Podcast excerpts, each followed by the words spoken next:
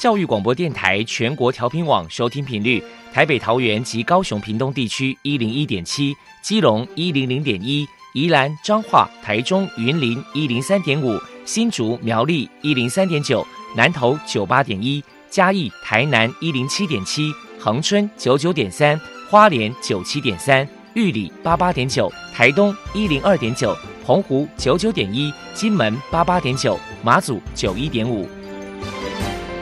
包容，爱是牺牲，爱是分享，爱是服务。因为爱，特殊教育充满了无限的可能。用爱关怀身心障碍同学的未来，用心倾听资赋优异子女的心声。欢迎老师、家长、同学们，大家一起加入特别的爱这个大家庭。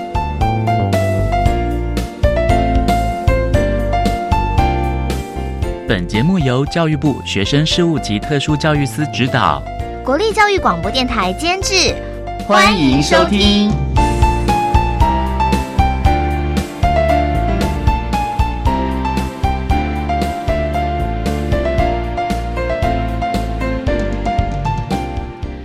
因为爱，我们在空中相聚。欢迎您再度收听特别的爱，我是小莹。这个节目在每个星期六和星期天的十六点零五分到十七点播出。在今天节目中，将为你安排三个部分。首先，在“爱的小百科”单元里头，波波将为您安排超级发电机单元，为您邀请台北市学习障碍者家长协会的常务理事郭新美国常务理事为大家说明相关的资讯。另外，今天的主题专访为你安排的是《爱的随身听》，为您邀请台中市学习障碍家长协会的会员高依林女士为大家分享“不要急，同理心”，谈个教育接待学习障碍子女教养的策略以及注意的事项，希望提供家长、老师还有同学们可以做个参考了。节目最后为你安排的是“爱的加油站”，为您邀请获得一百零六年优良特殊教育人员荣耀的中州学校财产法人中州科技大学资源教室的周佳慧辅导老师，为大家加油打气了。好，那么开始为您进行今天特别的爱第一部分，由波波为大家安排超级发电机单元。超级发电机，亲爱的家长朋友，您知道？有哪些地方可以整合孩子该享有的权利与资源吗？不论你在哪里，快到发电机的保护网里。特殊教育网网相连，紧紧照顾你，一同关心身心障碍孩子的成长。Hello，大家好，我是 Bobo。今天的超级发电机，我们特别邀请到台北市学习障碍者家长协会的常务理事郭新美小姐来跟大家介绍协会的相关服务。首先，我们先请郭小姐来谈一谈台北市学习障碍者家长协会的服务对象有什么样的条件，另外服务的项目包含了哪一些呢？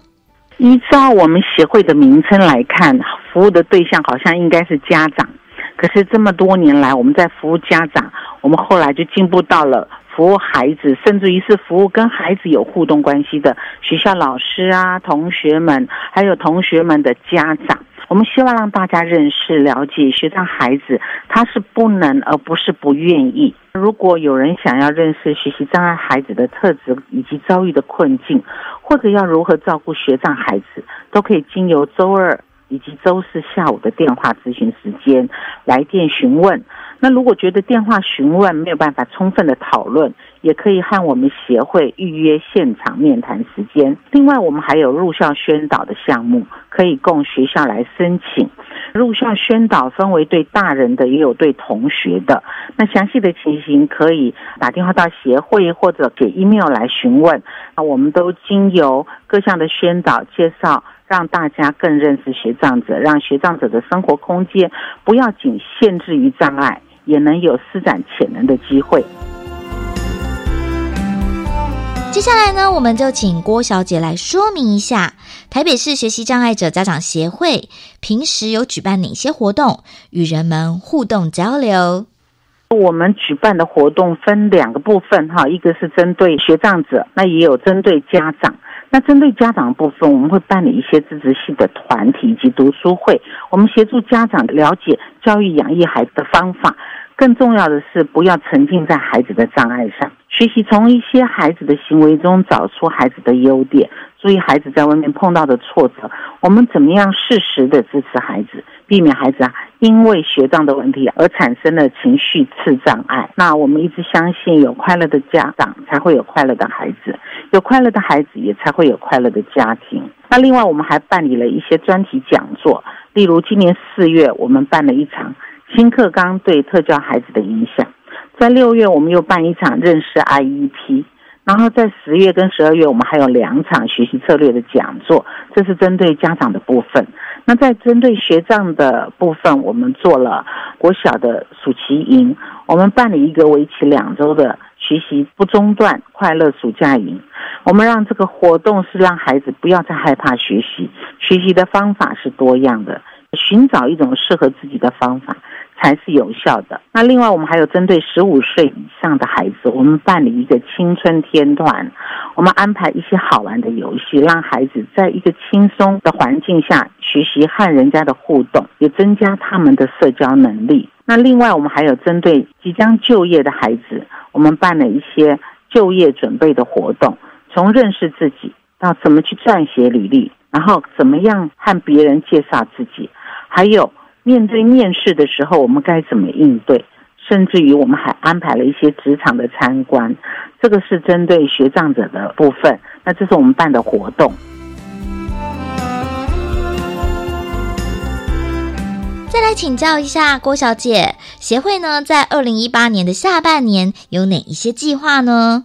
在下半年，我们还有两场的专题讲座。我刚刚有说，一个是针对语文的学习障碍的小孩的一个学习策略，以及数学的学习策略。那这是两场的讲座，分别在十月跟十二月办理。那我们还有一个年度的画展，这个是只要经过建府会鉴定为学习障碍或者是疑似学习障碍的孩子，我们都欢迎他们来参加我们的画展。那我们的画展今年分别会在三个地区展出，在十二月一号是在台北市的国立师范大学，我们举行开幕式跟颁奖典礼，同时为期七天的展期。那接下来我们会转到新竹市的国立清华大学南大校区，我们也展出七天。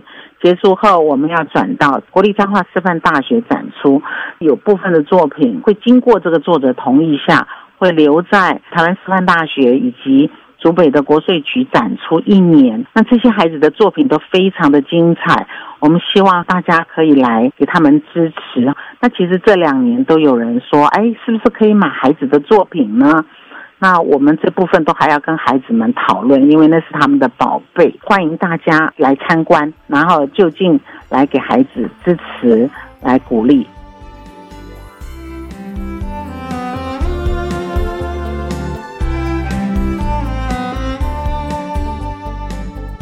如果说您真有任何的需求或者是疑问，关于协会的联络方式是：如果民众对于学习障碍有一些需求或有一些问题想要提问的，我们都欢迎大家打电话到协会来。那我们的协会的电话是零二二七三六四零六二，那还有一线是零二二七三六零二九七。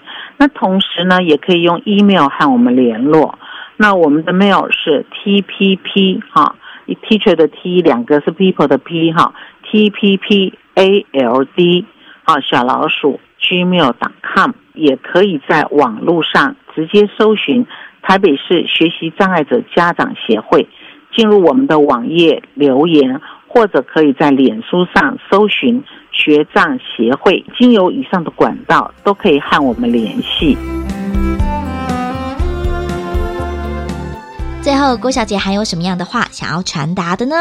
我们希望大家能够以鼓励代替责难来对待学障者，让他们在障碍以外仍然能够有自信的学习，甚至于能够发挥他的潜能。那我想，我们让孩子成为一个有能力的人，对我们整个社会来说是比较有用的。好，那以上是我想要表达的，谢谢。谢谢台北市学习障碍者家长协会的常务理事郭新美小姐接受我们的访问。现在我们就把节目现场交还给主持人小莹。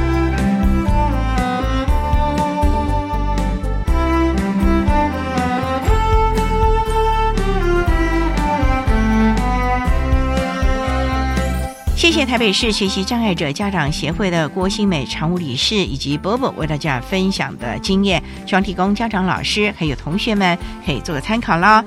您现在所收听的节目是国立教育广播电台特别的爱，这个节目在每个星期六和星期天的十六点零五分到十七点播出。接下来为您进行今天的主题专访，今天的主题专访为您安排的是《爱的随身听》，为您邀请台中市学习障碍家长。协会的会员高依林女士为大家分享“不要急，同理心”，谈个教育阶段学习障碍子女教养的策略以及注意的事项，希望提供家长、老师可以做个参考了。好，那么开始为您进行今天特别的爱的主题专访，《爱的随身听》。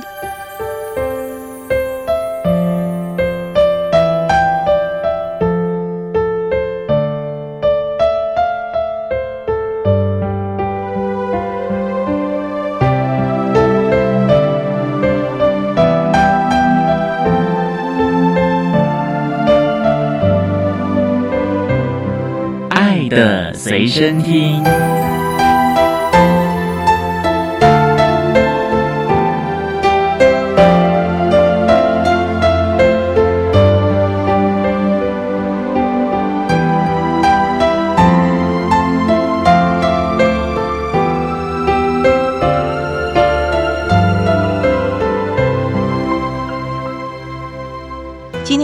邀请到的是台中市学习障碍家长协会的会员高依林高女士，高女士您好，主持人好，各位听众大家好。今天啊，特别邀请高女士啊，为大家来分享“不要急，同理心”，谈各教育阶段学习障碍子女教养的策略以及注意的事项。首先哈，高女士先为大家介绍，台中市学习障碍家长协会是由我们学习障碍孩子的家长共同组成的一个成长团体吗？是。那平常你们都会做一些什么样的活动啊？我们会有很多的活动，就是要让家长去了解学习障碍的教育问题。然后我们会请教授或是各方面专长的精英们来教我们家长如何来陪同孩子学习。所以平常自己也很精进了，因为也希望能够陪着孩子成长。那想请教您的孩子目前多大了？我的孩子目前是高三，他是属于学障类的书写障碍。那您什么时候加入了我们台中市的学习障碍家长协会啊？我小孩子高一、高二那时候，一百零五那时候刚好就是有中华民国学障协会跟台中市学障协会合办一个讲座，就是孩子以后的升学，办在台中教育大学。我想说，我们可能两年后我们就要面临大专要升学的那个区块，然后我就带着孩子去参加。所以之前你都没有参加过？没有哇，你就自己一个人摸索吗？是哇，好辛苦哎，妈妈。您当初怎么会知道孩子有学习方面的困扰？是在国中一年级，因为我的孩子在小三，我们是读私立国小，私立小学对这个区块比较不是这么清楚。我是从小都陪同孩子在身边，那刚好他小三那一年，我在一个公益团里面工作。发现那一年孩子的状况特别多，怎么突然之间老师说他不喜欢写功课，上课也不专心，英文啊、数学啊程度都会一直脱节。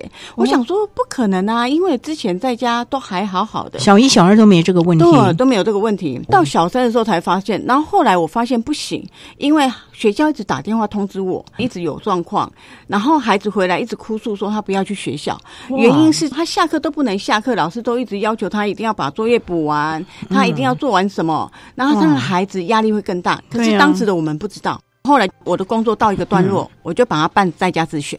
小四到小六，我就把他带回来家里面，是让这个孩子接触多元的学习状况。因为我发现那时候我要让他拿笔，他不拿笔；我要让他接触课本，他不愿意，他也不愿意啊。对，所以我就只有把他带去成品。他喜欢到书店，我告诉他，在成品里面你喜欢看哪一类的书，你自己可以去找，可以就去翻，我就让他去学习。我带他去科博馆，我们每一天都会去那个地方，不断的让他去，不管他吸收了什么，但是我每天重复的带他去。然后我们安排到国外，让他去国外去垦丁度假，我们一去垦丁就是六天。接触大自然，然后他的知识是比较外显的，他不是很刻板的，就是教科书。我们课本的教科书哎的，对对对，结果我发现我的孩子在这个过程当中，他很好。我在家还有买数位的软体，就是整体的教材。我想说，如果他不愿意拿笔。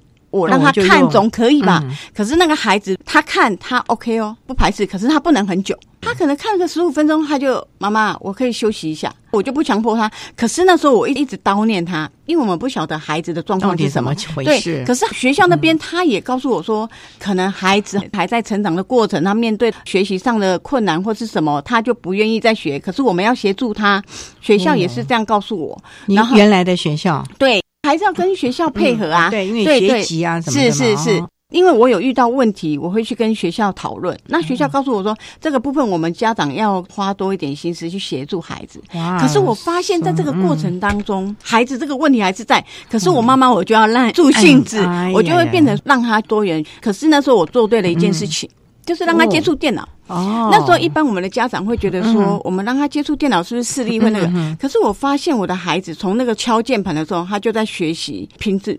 这也是另外一种的学习方式了啊。是是好，我们稍待要再请台中市学习障碍家长协会的会员高依玲女士再为大家分享，不要急，同理心，谈各教育阶段学习障碍子女教养的策略以及注意的事项。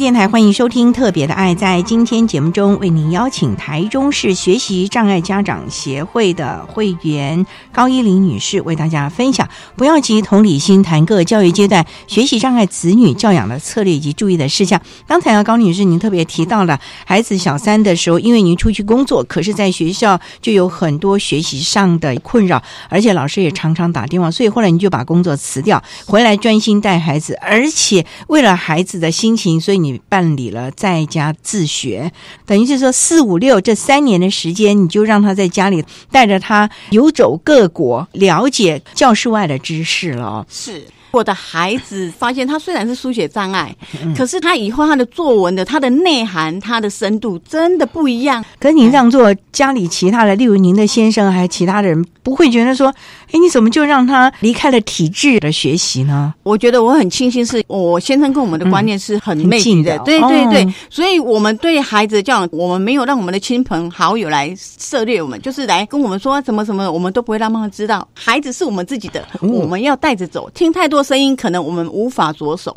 所以那时候我就是我跟我先生两个协调好，但在这个过程当中，当妈妈的真的会叨念，嗯为什么？因为你今天没有在体制，可是我们还照着体制里面的学习。将来还是有升对学啊。可是你知道吗？因为我会评估孩子，透过外在的学习，我发现他学的更多。哦，然后那个东西不是你马上就会发现的，是之后在国中、在高中阶段，他突然爆发出来。所以我会发现，有时候我们在体制内的教室的学习，好像更束缚了孩子学识上的成长。刚才有提到，就是我什么时候会发现他？在这个小四到小六的时候，那时候我们想说国中嘛，对呀、然后那时候我跟孩子讨论说，那要不然我们就去读五代中学。所以意思然后那时候就是到了国中时候要回到体制内了。是是哦，他愿意吗？哎，对，很好的问题。在小六的时候，我就一直跟他沟通。那时候其实我们还不知道他有学习障碍这方面的问题。哦，那时候还不知道啊，还不知道你这三年陪着他看书学习，你都不知道他有因为这三年我们很少让他拿笔，他是完全透过电脑学习。我们去国外看的、那个都是他可以直接领悟到、体会到的。所以他用电脑敲键盘，是，他是用电脑敲键盘。他也没，跟你讲说他不敢写字，其实孩子也不知道，哦他也不知道，哎，他只是他觉得用笔写字我手会痛。我们让他写一下，他就不愿意写。嗯可他写的字会很特别，你会发现他都是用注音符号。他会相反，我就想说，是不是这个孩子不专心？我们就想，那没有关系，可能进到另外一个领域的时候，嗯慢慢他就会回归到那个状态里面。后来我们国中，因为为了要读那个，我们本来住台中市，后来嗯呢，我们就跟他说，可能普台那边要住校。一个礼拜回来一次，他就说好，我们就搬到普台那边，搬到你为了他还搬家，是真是孟母三迁啊！你是是因为为了说，万一我孩子有什么状况，像小三那样的状况的时候，嗯我随时可以去那边支援 support 一下。先生也跟着搬去了，是，哎、我们也去，然后他就一样通车在台中市。真是棒哎！你们这对父母，结果我你们们就有这个孩子吗？是就这个孩子，哦我们要去注册。注册的时候呢，他告诉我们说要两个礼拜才可以回来一次。孩子一听，马上就说：“妈妈，我不要。”那我说：“孩子啊。”我们已经搬家搬来这里了，你现在不要怎么办呢？后来跟先生讨论，结果先生说学习还是孩子，孩子的意愿比较重要。因为孩子跟我讲一句话：“妈妈，如果强硬要让我去读那里，那我每天都会打电话给你哦，你会不会困扰呢？”拿了这个杀手锏啊！好，我们稍待啊，在一起。台中市学习障碍家长协会的会员高玉玲女士在为大家分享，不要急，同理心谈各教育阶段学习障碍子女教养的策略以及注意的事项。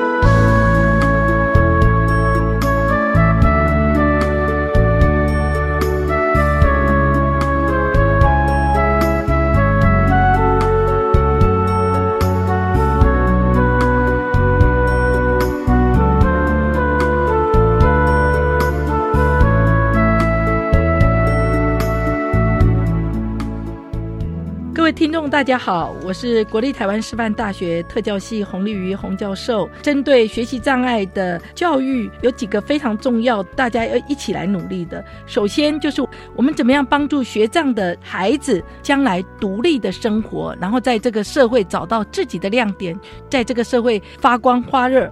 然后怎么样做到这个目标？我想有以下四个重点。第一个是我们要认识孩子有他能的地方跟他不能的地方，那怎么样避开不能的地方？不要硬去冲，让孩子过度的挫折。第二个就是怎么样找到孩子能的地方，给孩子机会去发展他的优势。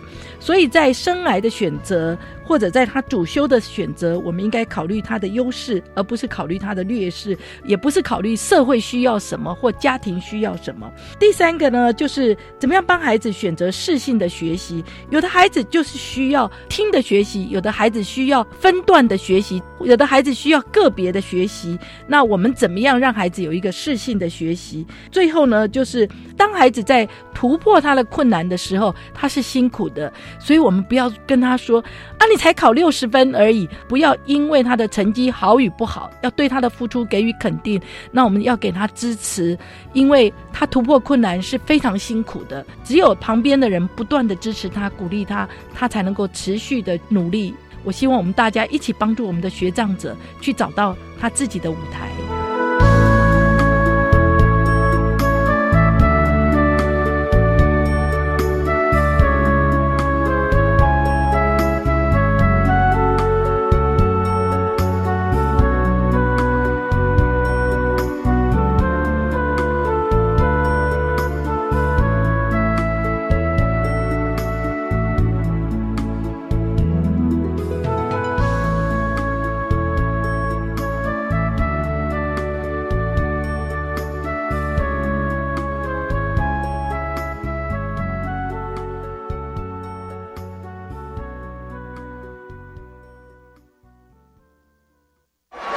竞技赛，现在两位选手就定位，预备，开始。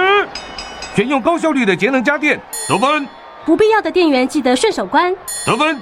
穿着夏日青衫，得分。清洗冷气滤网，冷气最适温二十六到二十八度，得分。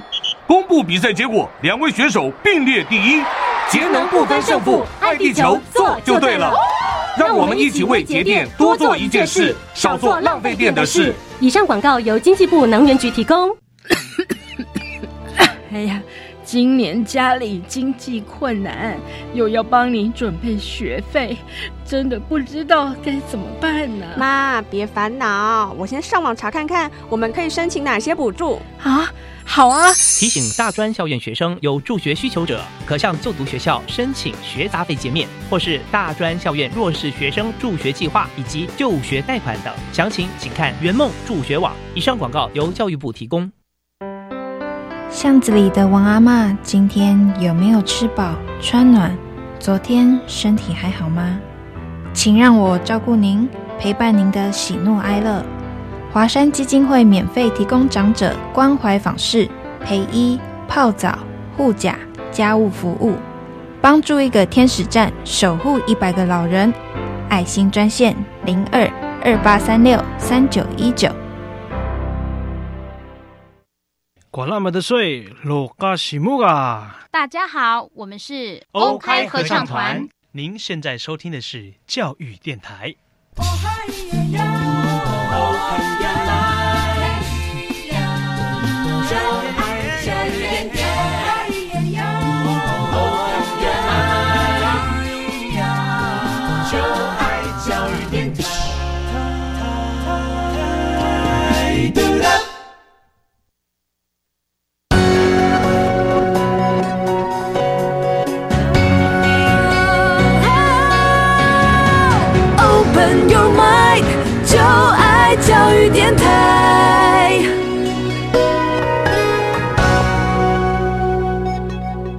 电台欢迎收听《特别的爱》这个节目，是在每个星期六和星期天的十六点零五分到十七点播出。在今天节目中，为您邀请台中市学习障碍家长协会的会员高依玲女士，为大家分享“不要急，同理心”，谈课教育阶段学习障碍子女教养的策略及注意的事项。刚才啊，高女士说，到了国中阶段，为了让孩子能够好好学习，所以全家搬家去念普台。可是没想到注册那天，竟然。说两个礼拜才能回来，孩子当下跟你讲不要，是的。可是先生说尊重孩子，是因为学习的是孩子，我们不能强迫他去学习，要不然我们会重蹈一次小三的那个结果。后来怎么办？后来呢，我们就就近啊，学籍的学校我们就去就读，就读之后呢，哦，问题就来了，怎么了？开始梦魇的开始啊？为什么？因为国中要开始真正的写功课，是。刚开始他可能不适应，但是我有告诉孩子，你已经慢慢的长大，你要试着在这个环境里面学习。可是呢，在那个过程，问题就来了。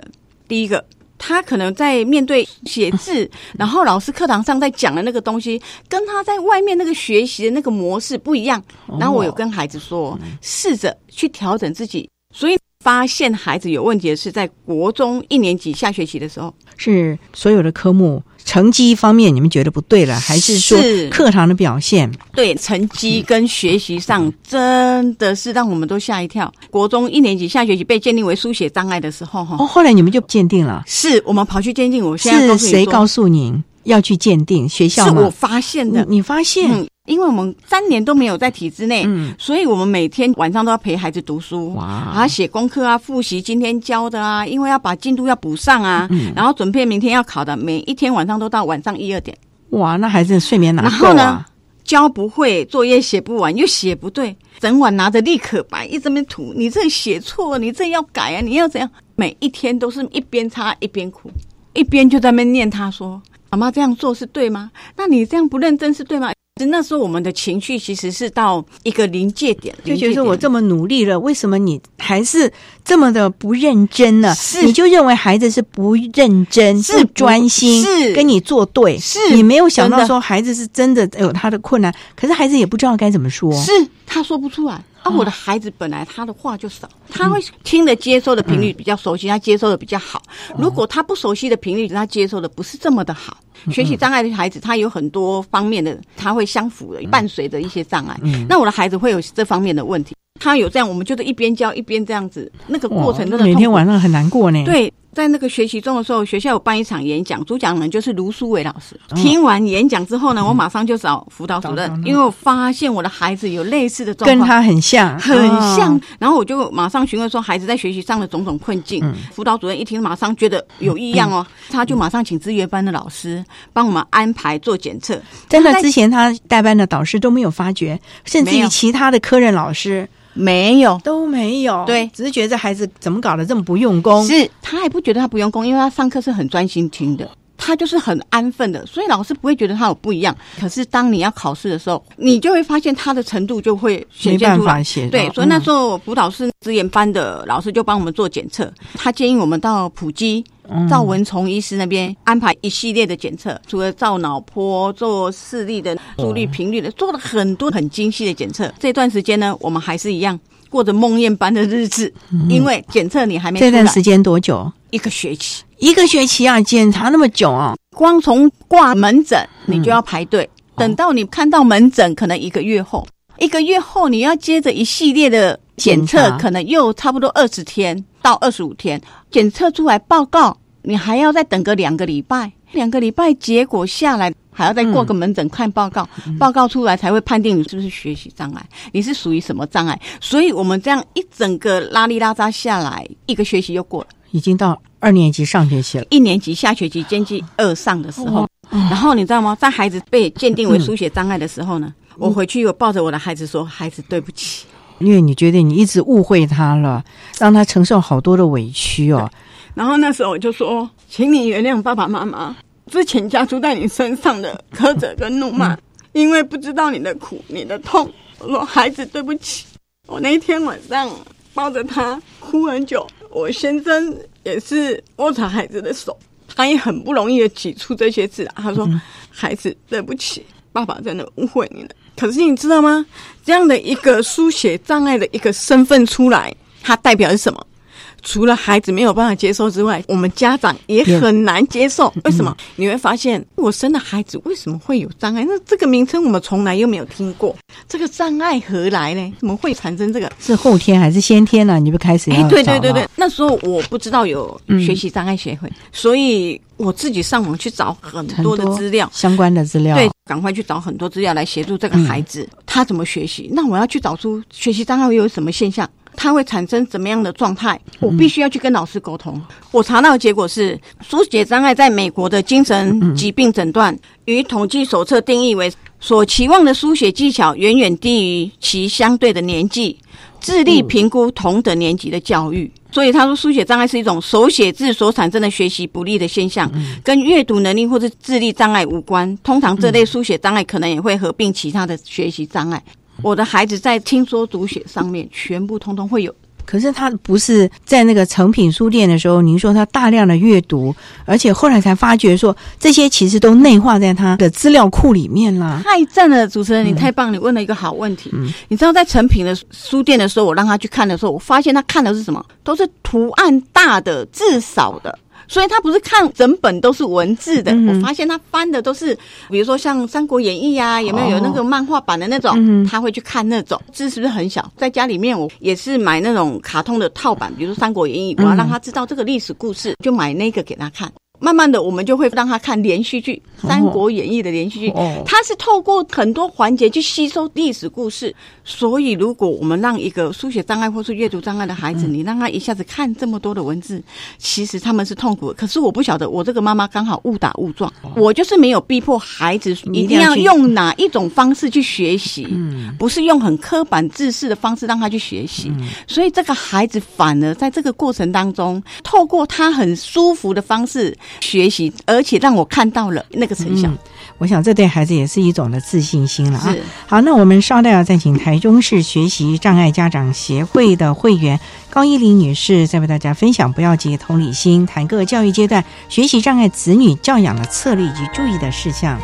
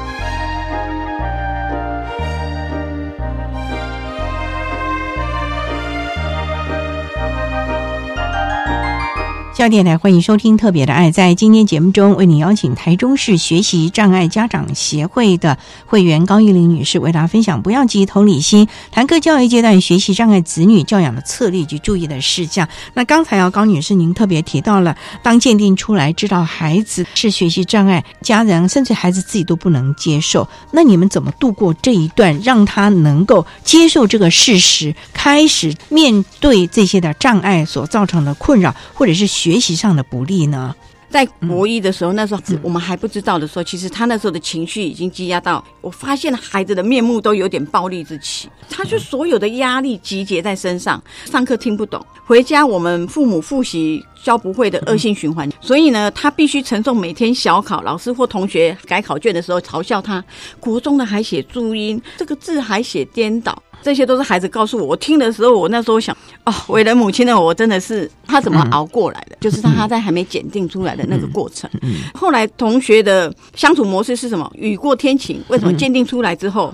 确定为书写障碍，然后那时候我跟我先生就马上接受这个身份了。我们想说，我们大人如果不接受，孩子从何做起啊？他怎么能接受？你们马上就告诉自己一定要接受，而且要找出方法，是来开始陪孩子。是，所以我马上上网找书写障碍的资料，以及如何协助孩子来面对他自己要面对自己为书写障碍的事实。可是那时候我的孩子他都无法接受自己有书写障碍，沟通了很久，他才愿意让学校的辅导室入班宣导。他们用了一个很特别的方法，就是他把我的孩子支开，他让班上的同学去写甲骨文，那个就跟书写障碍有点类似。嗯你看那个字，你知道他的意思吗？不知道，照着写，你有办法写吗？不知道。就透过这个方式，让班上的同学去了解理解我孩子的学习上的问题。透过那个过程之后，同学对他就很友善。哦，从那个之后，我还要慢慢的告诉他这个身份。并不可耻，或是说不可笑。重点是我们要了解我们这个身份，我们要透过怎么样特别的学习，适合你的学习，我们要找出来，然后由学校由我妈妈来协助你学习，那才是重要的。对呀。后来这个孩子慢慢的，我就是一直不断的告诉他，我们一定要寻求学校的协助，寻求教育部给我们的资源，才有办法帮助你学习。这样多久？一直到国三。国三那也一年多了，对，一年多。在他的身份确定之后，也到七年级下学期嘛，就是国一下。然后这段时间，我们发现他在每个学科上都会有问题，然后我就把它整理起来，每一科哦，国英数、历史、地理、自然科学，学校会开 IEP 会议嘛。IEP 会议会有辅导主任啊，还有辅导老师啊，各科老师。啊，然后呢，来讨论如何协助孩子学习，对不对？那我在 IEP 的学习上呢，我会依照我每天伴读记录的资料，给任课老师各一份。比如说国文，我就会给任课老师说，我这个孩子他会写注音，他可能会有字会写颠倒，颠倒相反，嘿，相反，他的记忆力短期还 OK，在上课的时候，在听的时候，可能有时候他会晃神，原因是什么？他太专注了。太专注的时候，他脑好像会断电一样，就会放空。所以那时候你应该要高兴。为什么？因为表示这个孩子专心听你上课。老师听到就说：“哦，我了解。”难怪有时候上课我发现，好像他去神游了。我说：“老师，你要开心，表示我的孩子真的很用心的在听你上课。”只是他那时候可能资料库在整理，对他就要中断，因为他塞太多东西，他没有办法继续。他一定要让他再放空一下，他才有办法再回来。所以那国老师听到：“哦，原来是这样。”像数学，我就跟数学老师说：“我的孩子在算术上他没有办法，你可能要用很简单的，我不。”要求我的孩子的成绩怎么样？只要求老师，你可以依他的状况给他教导就可以了。英文书写障碍的孩子，学习障碍的孩子也会有产生这些问题，就是 B 跟 D 搞不清楚，P 跟 Q。一样，他也会反，所以我也会跟英文老师解说，我的孩子在英文这部分，你可能要协助他什么？我很仔细的，因为透过我每一天的伴读，我的孩子学习每一科，我的孩子遇到的问题，我都把它做注记。所以 IEP 会议的时候，每一个任课老师手上都有一份我孩子这一科，他要寻求老师怎么样的协助他学习，还有他的状况怎么样，我都会有详细的资料给老师。哇，那这个 IEP 会议一定就非常成功了。是我的孩子就是因为这样，所以他透过老师的协助上，整个的情绪缓和太多了，改变太多了。我孩子写字是不顺畅的嘛，后来他们开会决议让我的孩子考试就用笔电，比如说像英文，他们测试了几次后，发现我的孩子要用差异平阳的方式，比如说他没有办法用纸笔来考试，他是用背的念给老师听，用这样的考试方式。在国中的阶段，学校就马上做了差异评量的方式。可是我要呼吁的是，家长如何寻求学校老师可以协助我们这样呢？它的前提就是我们要很详实的了解孩子的状况，而且可以给老师真的钥匙，是一把钥匙来协助我的孩子，他在打开，这个是很重要的。我想啊，高女士用了这么多的篇幅啊，详述她如何伴读，然后陪的孩子。记细弥遗的把它记录下来，最后在 IEP 会上，每位老师都有那一颗孩子可能困扰的或者是需要协助的部分。就像高女士讲的，孩子要在学校里面获得相关的支持，甚至于协助。家长你要做功课，你必须要把孩子的状况详实的记录下来，提供给老师做参考。然后经过专家还有与会的老师，大家一起讨论，提供。或者是找出一个最适合孩子的方法，提供我们的家长们做个参考啦。好，那我们稍待再请台中市学习障碍家长协会的会员高依玲女士，再为大家分享。不要急，同理心，谈各教育阶段学习障碍子女教养的策略以及注意的事项。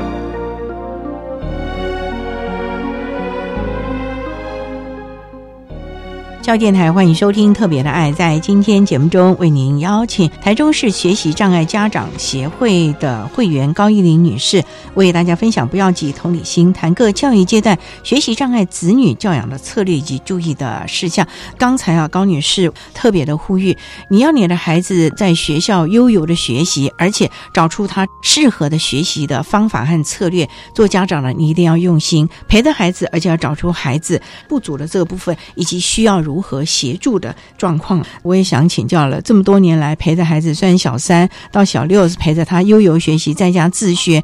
国一的时候开始发现了有状况，到现在孩子高三了。这一路行来，您是怎么陪着孩子，尤其度过青春期啊？我真是很好奇啊。一路走来，跟我孩子的对话从来没少过。我们跟孩子的关系是很亲密的。我有一个很重要的一个观念，就是国一的那个阶段，当我们发现我们误会了孩子，当我抱住我孩子，跟我孩子说“孩子对不起”的那一刻开始，其实我就觉得我的孩子的身心健康是非常重要的，因为孩子的心灵其实就像刀割一样，如果你给他一狠，他那个血会一直流，一直流，一直流，他会滴光的。当我知道我错的时候，我已经帮孩子止血了。可是呢，我也希望以后。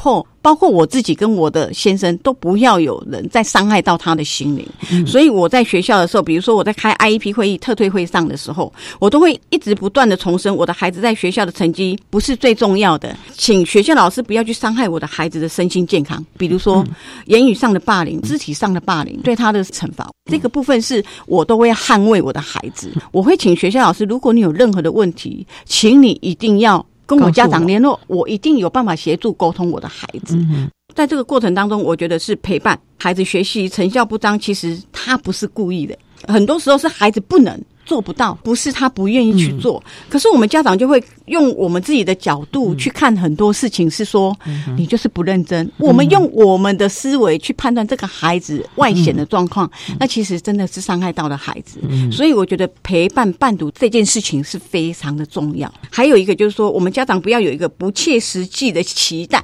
怎么说？一旦你知道他是有学习障碍，应该是我们要陪同孩子一起成长，创造更好适合他的学习环境。嗯那是我们可期待可做的。但是我们不可以有那种不切实际的期待，是说我的孩子他会在变好，我的孩子他的成绩一定会可以跟一般生一样好，我的孩子一定会在超越一般生。我继续这样努力，这样殷殷切切陪他读，压着他读，他就会在改变，他会超脱目前的一切。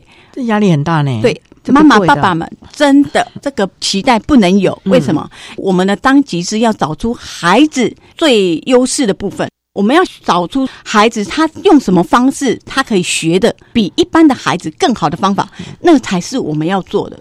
还有一个就是同理心，就是我们家长跟孩子要站在同一个轴线上看事情，完全要以孩子的角度为出发点。大部分都是我父母需要什么，孩子就需要什么。爸爸怎么？对对对对，我们应该是要发现孩子的需要，而不是我们家长所想的。家长可能需要把我们自己的面子跟情绪放下来，与孩子一起面对跟成长，这是最重要的。真的要放下对分数的迷失啊，用心的陪伴，了解孩子的困扰。所以我这样一路走来，其实我的孩子到高中的时候。更快乐，因为到高中的时候资源又更多，因为它是国立高中。比如说在国中端，他可能提供笔电考试用，然后用 USB 听英文。因为在这个过程当中，我发现我的孩子不只只有书写障碍，他是多元性的学习障碍。所以那时候我们一路陪伴、一路伴读的过程当中，我发现一般我们正常人看十个字，他只能看两个字。所以后来我们高中的时候，我们就用读的导读。读课本，重点让我的孩子去听，用这样的学习方式。到学校开 IEP 的时候，跟国中一样，我一样每一个任课老师有一份我孩子现在在就读这个科目的时候，他遇到的问题，想要寻求老师的协助，这个部分我都会提供在 IEP 会议上面，然后老师会更清楚，然后老师就会用心的去观察这个孩子课堂上的问题。到现在目前为止，我的孩子他字体有放大。考试卷也放大啦，然后他英文是用报读的，中文非选择题部分用打字的，所以他在高中的时候他学的很快乐，因为有辅具给他，符合他的需求，他就学的很好。所以他在高中阶段，他的成绩在他们班上都是在中上前十左右。所以快乐的学习是我们最期望孩子在这个学习的过程当中，因为我们一直在讲的这个成绩其实并不代表一切，重点是孩子。学到了什么啊？这一点呢，陪伴孩子，而家长自己也要接纳，甚至于放下自己的面子，也放过自己。大家都不要剑拔弩张的，平和一点的来看待这件事情，陪着孩子成长。我相信，其实这几十年来的陪伴呢。高女士，您自己其实也蜕变很多了吧？是我真的从孩子身上学到了往自己内在看，然后同理心的去看孩子。像我以前，我会自我要求很高，后来我发现我孩子这样的过程当中，我发现我应该用他的角度去看一些事情，然后我跟我的孩子。我们的话就会不间断，就会去了解我孩子的学习状况是什么，我可以协助他去发现他自己的问题。在这个过程当中，点点滴滴，我们去发现了像医疗诊断出来的结果，我们是透过我们陪伴伴读的过程当中，发现原来他还有这方面的问题。大部分的家长，他可能觉得我的孩子就书写，或是说阅读，他觉得就是单一，没有在我的孩子，我透过伴读。他真的是多元性的，可是我们如果没有这样陪伴，我的孩子可能在过程当中可能就辍学了，不读了。所以这个过程我也学习了很多。为什么？因为我参与了更多学校的活动，开 IEP 会议，我要准备很多资料给老师。我开特会会的时候，我还要必须帮助其他的家长去看其他孩子有相关的问题，我们还要辅佐他们找到问题。所以在这个过程当中，不知不觉中也涉猎了一些知识。多是是是。所以呢，我们今天看到了高女女士啊，是一个非常快乐的妈妈啊，也是一个常常助人的妈妈了啊。好，那我们今天也非常的谢谢台中市学习障碍家长协会的会员高玉玲女士为大家分享了不要急同理心谈课教育阶段学习障碍子女教养的策略以及注意的事项。建议大家，我们今天这一集的内容，您可以仔细不断的重复的来听听看，或许你可以找出跟孩子相处的模式，以及跟学校老师、行政团体沟通的方法了！今天非常谢谢高玉玲女士的分享，谢谢您，谢谢。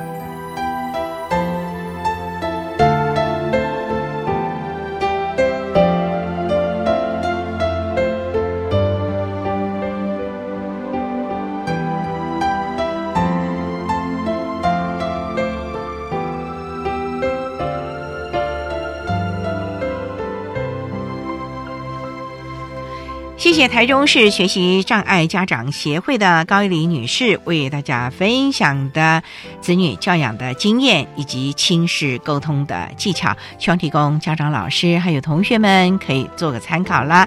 您现在所收听的节目是国立教育广播电台特别的爱节目，最后为你安排的是爱的加油站，为您邀请获得一百零六年优良特殊教育人员荣耀的中州学校财团法人中州科技大学资源教室的周。佳慧辅导老师为大家加油打气喽！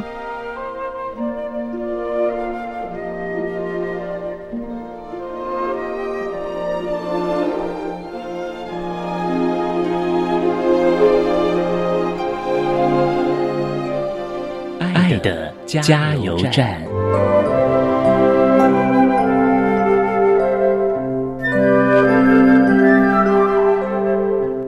位听众，大家好，我是中州科技大学志愿教师的辅导老师，我是佳慧。针对高等教育阶段学习障碍的学生，学习及辅导支持策略有一些建议。第一点就是个人觉得每个生命都是独特性的存在价值，让学生们了解到自己的限制跟优点是相当重要的一个课题。第二呢，如何要让学生成为一个独立负责任的大学生，老师跟家长一定要学着放手，不要对待他们像小学生一样。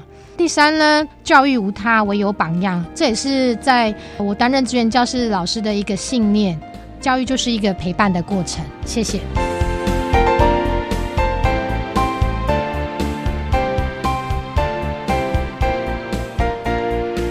今天节目就为您进行到这了，感谢你的收听。在明天节目中，为您邀请获得一百零六年优良特殊教育人员荣耀的中州学校财产法人中州科技大学资源教室的辅导老师周佳慧周老师，为大家分享找出优势的学习策略，谈高等教育阶段学习障碍学生学习以及辅导支持服务的经验，希望提供家长、老师可以做参考喽。感谢你的收听，也欢迎您明天十六。六点零五分，再度收听特别的爱，我们明天见了，拜拜。